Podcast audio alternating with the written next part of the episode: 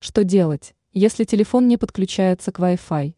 Возьмите на вооружение эти семь советов. Без функции интернета смартфон бы не эволюционировал в дорогостоящее устройство с большим количеством функций. Но сегодня без использования беспроводного интернета невозможно представить жизнь современного человека. Поэтому, когда смартфон неожиданно прекращает ловить интернет, то эта проблема становится приоритетной. Давайте обратим внимание на некоторые полезные рекомендации. Как восстановить связь Wi-Fi для смартфона? Вот несколько советов. Перезагрузка.